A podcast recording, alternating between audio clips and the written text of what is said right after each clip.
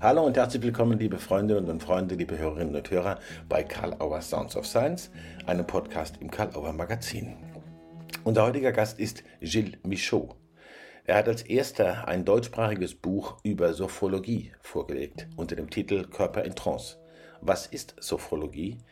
Was verbindet sie und was unterscheidet sie von dynamischer Relaxation, von aktiver Tonusregulation und von psychomotorischem autogenem Training? Welche Praxis genau verbirgt sich hinter Sophrologie? Und was hat das alles mit Gelassenheit zu tun? Gilles Michaud im Gespräch mit Karl Auer, Sounds of Science, über Sophrologie und Körper in Trance. Hallo und herzlich willkommen, lieber Gilles Michaud, zum Gespräch mit Karl Auer Sounds of Science. Und ich bin sehr froh, dass Sie bereit sind, mit uns ein Interview zu führen. Hallo.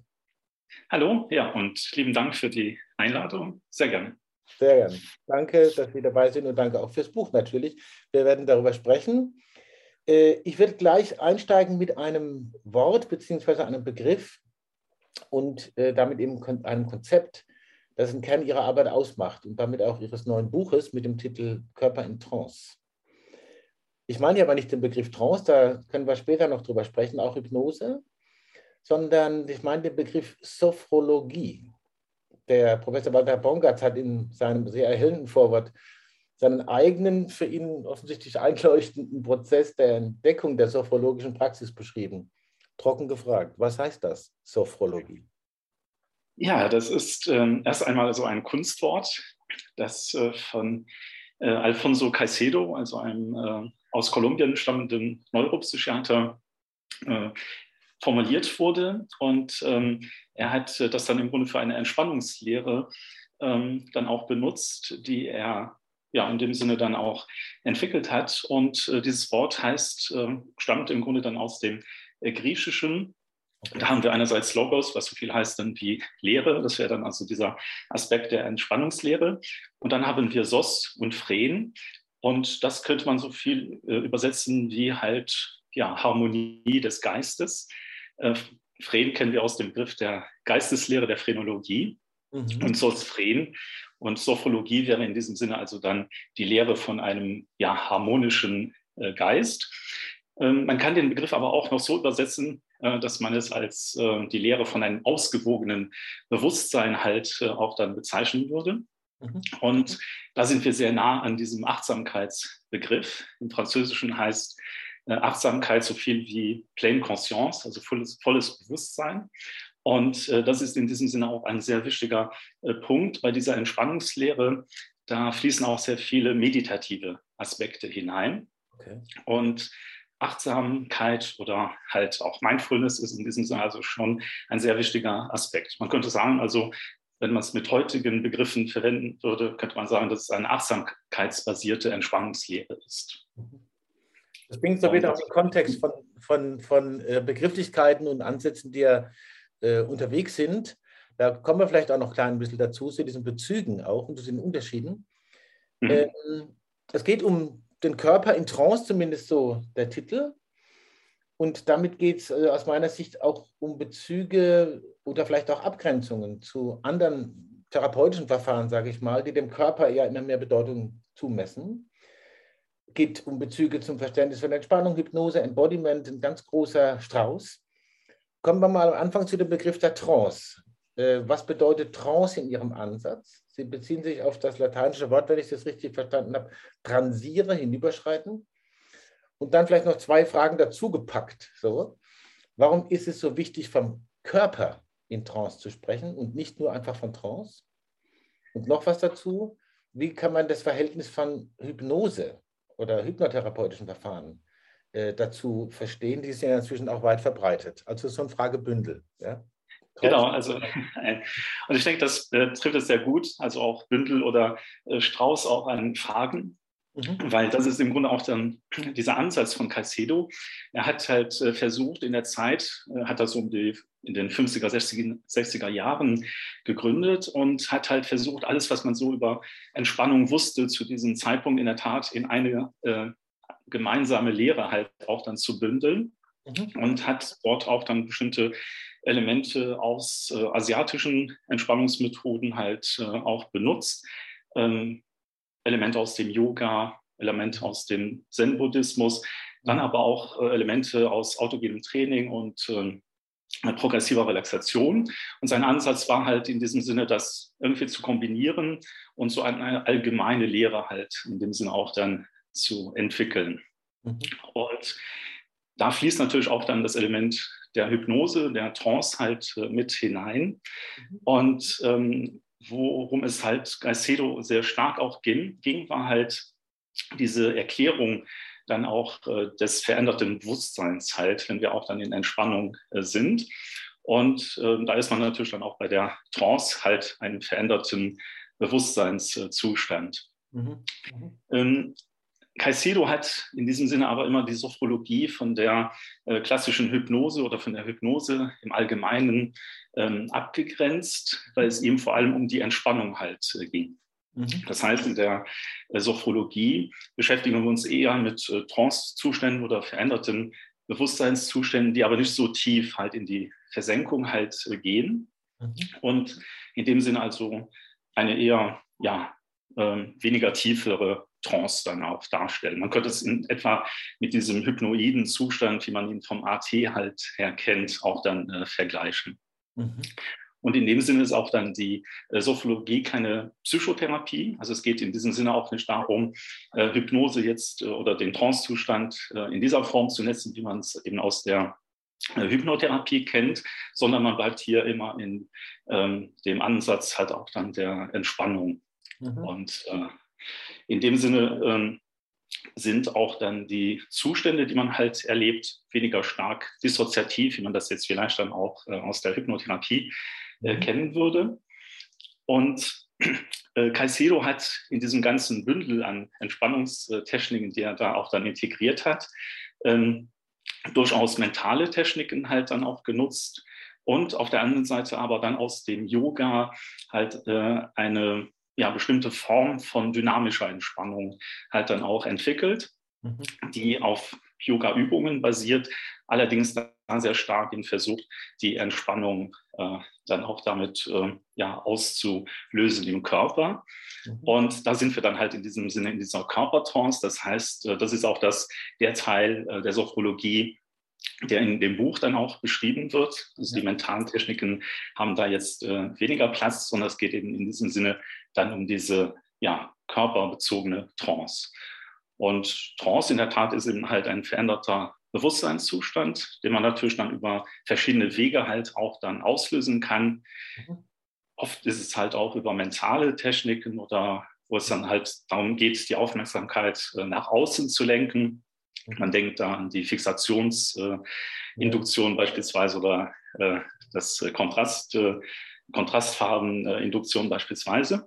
Und bei der ähm, dynamischen Relaxation, da ist es halt so, dass die Konzentration ganz stark auf den Körper gelenkt äh, ist und auch eben während äh, den Übungen bleibt. Und damit ist äh, halt dann auch die Trance-Tiefe nie so stark gegeben, weil immer dieser Bezug dann auch zum Körper dann bleibt. Ja. Mhm. Und es gibt sogar auch dann äh, teilweise bestimmte Autoren, die sogar versucht haben, einen Begriff äh, zu finden, um es von der, Sof äh, der Hypnose halt äh, dann auch abzugrenzen und sprechen dann von Sophrose, halt eben diesen ah, tranceartigen Zustand. Ja. Mhm. Okay, also nochmal diese, diese Wortbildung Sophrose, Sophrologie, um das auch zu unterscheiden von anderen Verfahren, nenne ich es jetzt mal als Laie sozusagen, in die, in, äh, mit Trance zu arbeiten. Sie haben den Körper schon angesprochen ähm, und Sie sprechen da auch, da will ich ein bisschen reingehen, von äh, einem Verhältnis, und zwar innere Haltung und körperliche Haltung. Und ich habe das so verstanden, dass es nicht nur darum geht, innere Haltung zu entwickeln und körperlich auszudrücken oder irgendwie ins Erleben nach außen zu bringen, sondern äh, darum, über die bewusste Einnahme körperlicher Haltungen, innere Haltungen, sagen wir mal, zum Besseren zu beeinflussen. Äh, ich, mich erinnert das ein bisschen an, diesen, an den Claudio Rau, an der größten Pianisten des 20. Jahrhunderts. Bei dem habe ich mal gelesen, der hat tatsächlich äh, versucht, über äh, körperliche Haltungen, die er bei sich selber gut beobachtet hat, da hineinzufinden, dass er jetzt im Zustand ist, wo er sagen kann, jetzt kann ich am besten spielen. Es gibt auch viele Illustrationen dazu. Also dieses Verhältnis innere Haltung, äh, körperliche Haltung. Habe ich das richtig verstanden, so von der Richtung her? Das äh, stimmt genau. Und im Grunde ist es so, dass äh, das ein sehr wichtiges Prinzip auch der Sophrologie und vor allem auch dieser dynamischen Relaxation ist. Ähm, es basiert sehr stark auf dem Körperschema, also dieser inneren Repräsentation, die wir halt dann von unserem Körper haben mhm. und die sich auf der anderen Seite aber auch dann weiterentwickelt. Und ähm, ich komme ja ursprünglich aus der Psychobiologie und da ist natürlich auch dann diese Frage der Entität äh, von Leib, Seele natürlich eine ganz wichtige Frage, sowohl was die Psychosomatik oder halt auch äh, somatopsychik, äh, mhm. psychische Störungen auch angeht. Mhm. Und das spielt genau dann bei dieser dynamischen Relaxation halt eine sehr große Rolle mit der Idee, dass man einerseits dadurch, dass man bestimmte Haltungen einnimmt, dass dies dann im Grunde eine reziproke Wechselwirkung halt dann auch bewirkt zwischen Körper und Geist. Das mhm. heißt, die eingenommene Haltung die fördert dann auch einen bestimmten Zustand im Körper, ein bestimmtes äh, Erleben. Und auf der anderen Seite ist dann auch wiederum dieses Erleben, also wenn man sich darauf dann auch konzentriert, was wiederum sich dann auch im Körper dann äh, widerspiegelt. Ich denke, man kann das vielleicht ganz gut an einer Übung äh, illustrieren. Okay. Das ist die sogenannte Marionettenübung. Mhm. Äh, da geht es im Grunde darum, dass man ja körperlich etwas auf der äh, Stelle dann auch springt, sich aber innerlich vorstellt, man wäre eine Marionette, der man dann die Fäden durchtrennt hat. Und durch diese innere Repräsentation ist die Idee, dass man halt sehr locker dann auch dann äh, ist, indem man diese Übung durchführt. Und diese Haltung wird sich dann nachher auch dann in der äh, Übung manifestieren, in den Bewegungen, dass man die dann halt ja, sehr locker auch dann äh, ausführt. Und das gibt aber wiederum dann ein Feedback halt dann auch äh, für die Person, die dann trainiert. Und sie kann damit dann auch äh, erleben, wie sich dann halt auch so eine innere Haltung von Lockerheit auch dann im Körper in diesem Sinne manifestiert. Also der Körper, kann man sagen, ist hierbei dann immer direkt auch so ein Feedback halt, äh, ob es der Person gelingt, in diesen äh, Entspannungszustand dann auch äh, zu gelangen. Mhm. Okay, wir kommen nachher noch so kurz zu den Übungen. Da hätte ich noch eine Frage, aber jetzt erst eine ganz kurze Frage, ausnahmsweise vorab. Was ist bei Atmung? so wichtig und warum? Ähm, die Atmung spielt gerade in der dynamischen Relaxation halt eine wichtige Rolle. Das hat äh, zum Teil auch zu tun, dass es eben basiert ist auf äh, dem Yoga. Und da spielt natürlich auch die Atmung eine sehr wichtige Rolle, auch dann bei der Durchführung äh, der Übung. Die Atmung ist deshalb halt so wichtig, weil die Atmung ein Prozess ist, der im Grunde vom vegetativen Nervensystem reguliert wird mhm. wie beispielsweise auch äh, unser Herzschlag oder das Kreislaufsystem. Anders aber als andere vegetative äh, Funktionen ist ähm, die Atmung, kann man die halt auch noch willkürlich äh, dann in diesem Sinne kontrollieren. Und damit eröffnet sich praktisch so eine Tür in das äh, vegetative Nervensystem, weil diese anderen Prozesse wie Herz-Kreislauf-System hängen natürlich auch mit der Atmung zusammen. Und über die Veränderung, die bewusste Veränderung der Atmung, können wir dann auch diese äh, Prozesse beeinflussen. Das heißt, äh, man kennt das heute äh, aus diesem Konzept der Herzkohärenz oder der Herzfrequenzvariabilität. Und äh, über eine entsprechende Atmung, entspannte Atmung, kann man dann halt auch den Körper insgesamt regulieren. Vor allem auch dann so vegetative Prozesse, die man ansonsten halt äh, nicht verändern kann oder zumindest nicht direkt bewusst. Und äh, das ist halt in diesem Sinne ein sehr wichtiger Aspekt, auch bei der dynamischen Relaxation. Und da wird ganz viel auch zum Beispiel mit Atempausen gearbeitet, wo man halt überhaupt mal dann der Atmung zwischen dem Ein- und Ausatmen Zeit gibt, damit überhaupt dann dieser Gasaustausch auch in der Lunge passieren kann. Und das hat halt in diesem Sinne auch dann eine sehr ja, entspannende Wirkung. Okay. Sie haben jetzt vorhin eine Übung schon angesprochen, die Marionettenübung. Es gibt ja eine ganze Menge von äh, Übungen in dem Buch. Und das ist auch durch sehr schöne äh, Fotos illustriert, wie ich finde. Also wo man einfach da auch eine Möglichkeit kriegt, über eine Darstellung einer Körperhaltung äh, sich selber da hineinzufinden. Äh, ich fand besonders interessant, dass es nicht nur um so stille Körperpositionen geht, die man ja manchmal auch so denkt mit Meditation und so Sachen, äh, sitzen, liegen, stehen, es gibt auch Gehmeditation. Was ist das? Vielleicht ganz kurz, man kann es ja nachlesen. Und wie verhalten sich die zueinander? Diese, diese wie ich es jetzt mal genannt habe, Stillen oder so und die Gehmeditation. Mhm. Ja, das ist auch ein sehr wichtiger Punkt und ich bin da auch sehr froh, dass ich äh, eine Kollegin, die äh, Tanzpädagogin und Yogalehrerin ist, äh, gewinnen konnte für diese Illustrationen. Okay. Und äh, in der Tat spielt es halt eine sehr wichtige Rolle äh, in dem Sinne, dass man nicht nur in der Passivität halt bleibt, also nicht nur in ist einer ruhigen Sitzposition, sondern dass man halt auch, äh, wie man das vielleicht auch aus dem Tai Chi oder Qigong oder auch Yoga äh, kennt, durchaus auch in die Bewegung äh, kommt. Mhm. Und da sind beispielsweise dann diese Gehmeditationen sehr wichtig, wo man dann halt auf eine sehr entspannte Art und Weise sich fortbewegt, aber dann halt das ganze Bewusstsein auf die entsprechenden Körperbewegungen auch dabei lenkt. Mhm. Und das ist deshalb wichtig, weil dieses Körperschema halt äh, kein rein statische Repräsentation ist, sondern die ist halt auch dynamisch. Das heißt, das Körperschema, also diese Vorstellung, die wir von unserem Körper haben, wie er sich im Raum halt positioniert, ist in dem Sinne auch an Bewegung gebunden. Und äh, dadurch, dass man halt dann auch Bewegungsübungen macht mit einer sehr ja, bewussten ähm, Konzentration auf den Körper, fördert man dann dieses Körperschema halt noch zusätzlich. Mhm. Äh, als man es nur dann rein äh, im Sitzen beispielsweise dann äh, tun könnte. Unmittelbar einleuchtend, wie ich finde.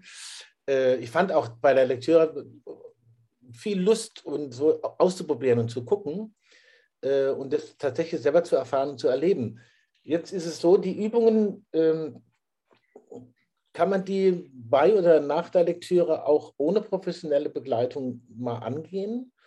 Oder wo und wann wäre professionelle Abklärung angeraten? Sie haben da einen Fall, wo gesagt wird, das sollte man vorher professionell abklären. Also kann man selber und wie, wo und wie ist es wichtig, das professionell abzuklären? Mhm. Ja, also prinzipiell eignen sich die Übungen auch äh, dann im Grunde zur autodidaktischen äh, Beschäftigung auch damit und äh, man kann die, denke ich, da auch dann ohne weiteres dann auch äh, durchführen. Wichtig ist dabei, dass man sie äh, sehr entspannt auch äh, durchführt. Wenn man sich jetzt diese Beschreibungen anschaut, könnte man mhm. meinen, das hätte etwas mit Gymnastik halt zu tun. Aber der Fokus bei all diesen Bewegungen ist halt oder Übungen, dass man sehr entspannt und locker dabei bleibt. Das heißt, das ist im, im Grunde immer so der äh, Hauptaugenmerk. Und wenn man irgendwie erleben sollte während den Übungen, dass da irgendetwas äh, angespannt äh, sei oder dass man nachher irgendwie müde sei, dann ist es eher so, dass man sich zu sehr angestrengt hat und dass man noch etwas an dieser inneren Gelassenheit äh, arbeiten sollte, um die Übung dann halt auch entsprechend äh, durchzuführen. Es ist aber so, ähm, dass wenn natürlich jetzt bestimmte krankheitswertige ähm, Zustände halt äh, bestehen, sei es jetzt psychosomatische oder psychische Störungen oder vielleicht auch bestimmte äh, körperliche Erkrankungen. In dem Sinne ist natürlich dann auch ähm, angezeigt, dass man sich da das dann unter professioneller Anleitung auch dann äh, zeigen lässt. Äh, ein Beispiel sei auch genannt, weil es jetzt gerade auch äh, bei den Übungen sehr um das Körperschema halt geht. Also es sind auch beispielsweise Körperreisen, die in den Übungen auch vorkommen. Mhm. Das kann aber auch dann bei Personen, die jetzt beispielsweise unter Körperschemastörungen leiden, könnte das beispielsweise dann gegenindiziert sein. Und da wäre es dann halt wichtig, dass es dann äh, eingebettet ist in eine psychotherapeutische Behandlung. Mhm. Also es gibt die Möglichkeit, aber man sollte wie mit vielen anderen technischen Angeboten, will ich es mal nennen, dann tatsächlich auch vorsichtig sein und nicht äh, äh einfach sagen, das ist was für Tooligans. Ja? Ich habe ein Tool und dann mache ich einfach los. Ähm, Sie beschreiben auch äh, Fallvignetten und dort die Wirksamkeit soziologischer Behandlungsprozesse, die sehr beeindruckend sind, wie ich finde. Ähm, der Milton Erickson hat ja mal so gesagt, jeder Mensch ist ein Individuum, ja, so als Basis der, der therapeutischen Haltung und Beziehungsangebote. Gibt es trotzdem irgendwas, wo Sie sagen würden, äh, diesen sophrologischen Behandlungsprozessen was denen gemeinsam ist, wo man sagen würde, das ist so eine Art von Muster, das sich immer wieder zeigt in den, in den Heilungs- oder Verbesserungsprozessen über sophologische Begleitung. Äh, Caicedo hat da äh, ein sehr wichtiges Prinzip auch bei der Sophologie und gerade auch dann der äh, dynamischen Relaxation halt ähm, auch immer angewandt und das ist so, dass der Adaptivität.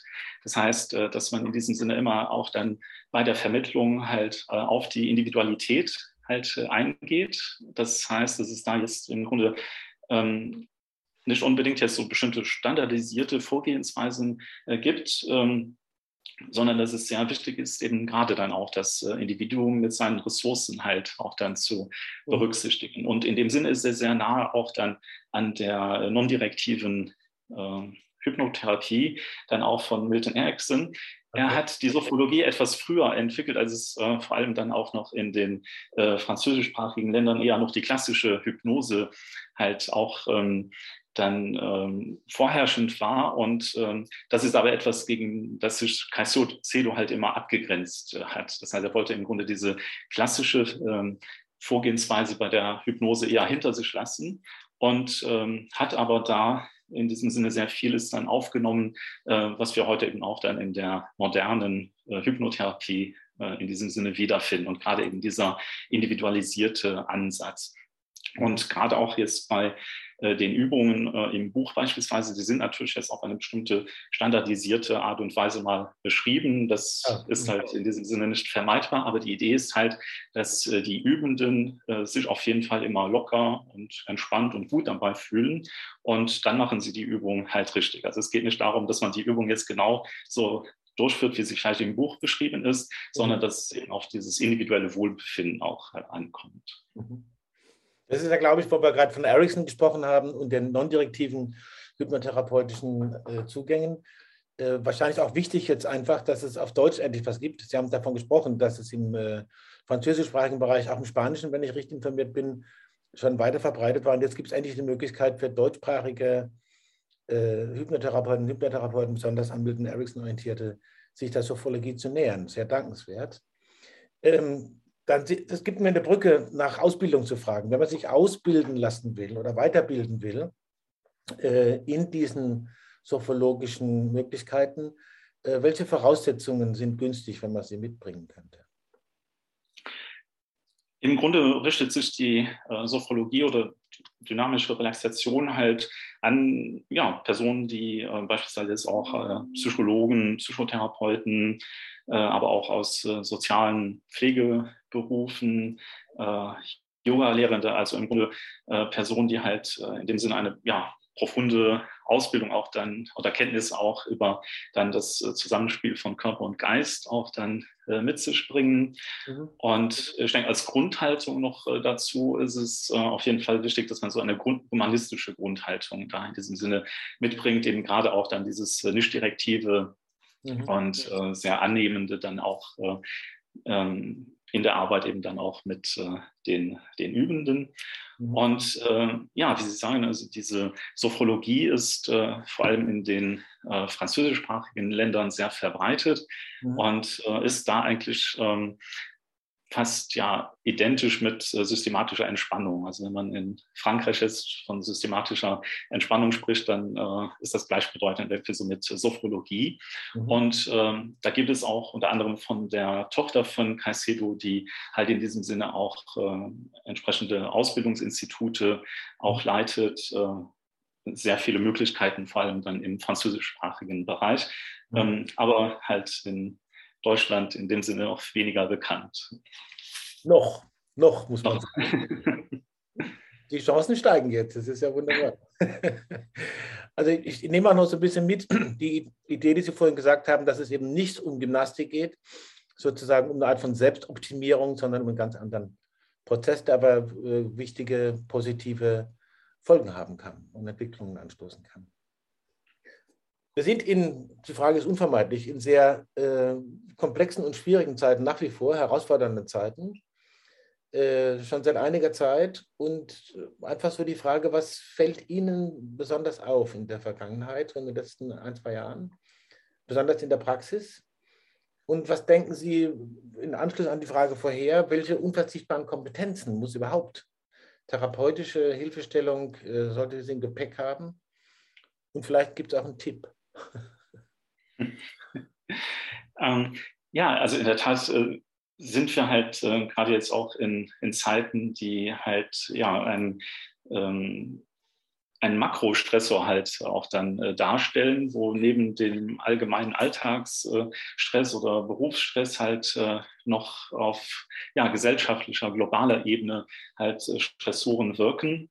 Mhm. Und äh, das merkt man in dem Sinne natürlich dann auch in der Arbeit, dass sie sich noch zu den äh, alltäglichen Stressoren dazu äh, gesellen mhm. und äh, in dem Sinne oft eben auch dann die Problematiken teilweise dann noch äh, verstärken, bedingt eben auch dann durch äh, Ängste, die äh, eben ja. dann auch damit verbunden sein können. Mhm. Und ich äh, arbeite viel mit Burnout-Patienten oder mit Patienten, die halt dann auch psychosomatische Störungen entwickelt haben, aufgrund eben auch dann von, von Stress.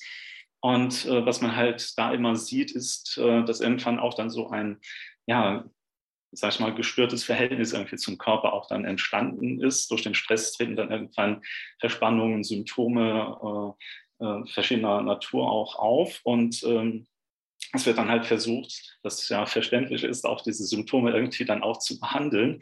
Aber es verliert sich etwas auch dann dieser Bezug zum, zum Körper. Dass das im Grunde all diese Symptome ja im Grunde Reaktionen des Körpers sind, die zeigen, dass da irgendwie vielleicht dann auch der Stress jetzt für den Körper zu viel geworden ist. Mhm. Und da denke ich, ist es in der äh, therapeutischen Arbeit halt immer auch wichtig, wieder einen gesunden Bezug zum Körper halt äh, in dem Sinne zu finden, dass man auch äh, nachher, also die Patienten auch dann äh, lernen, ähm, auf den Körper auch zu achten, auf diese einzelnen ähm, Reaktionen, die er auch dann zeigt und sich in diesem Sinne, die eher, wenn man jetzt so eine Metapher halt äh, bemühen wollte, irgendwie so vorstellt wie die Kontrolllämpchen im Auto, die angehen und wo man ja auch dann sich nicht über das Auto aufregt, sondern dann in die Werkstatt geht und äh, vielleicht in den Schongang auch äh, sich dann bringt. Und, ähm, und deshalb sind in diesem Sinne auch so coverbezogene ähm, Übungen äh, sehr wichtig, weil sie halt diese Möglichkeit geben, auch wieder einen ja, gesunden, positiven Bezug zum Körper herzustellen. Mhm.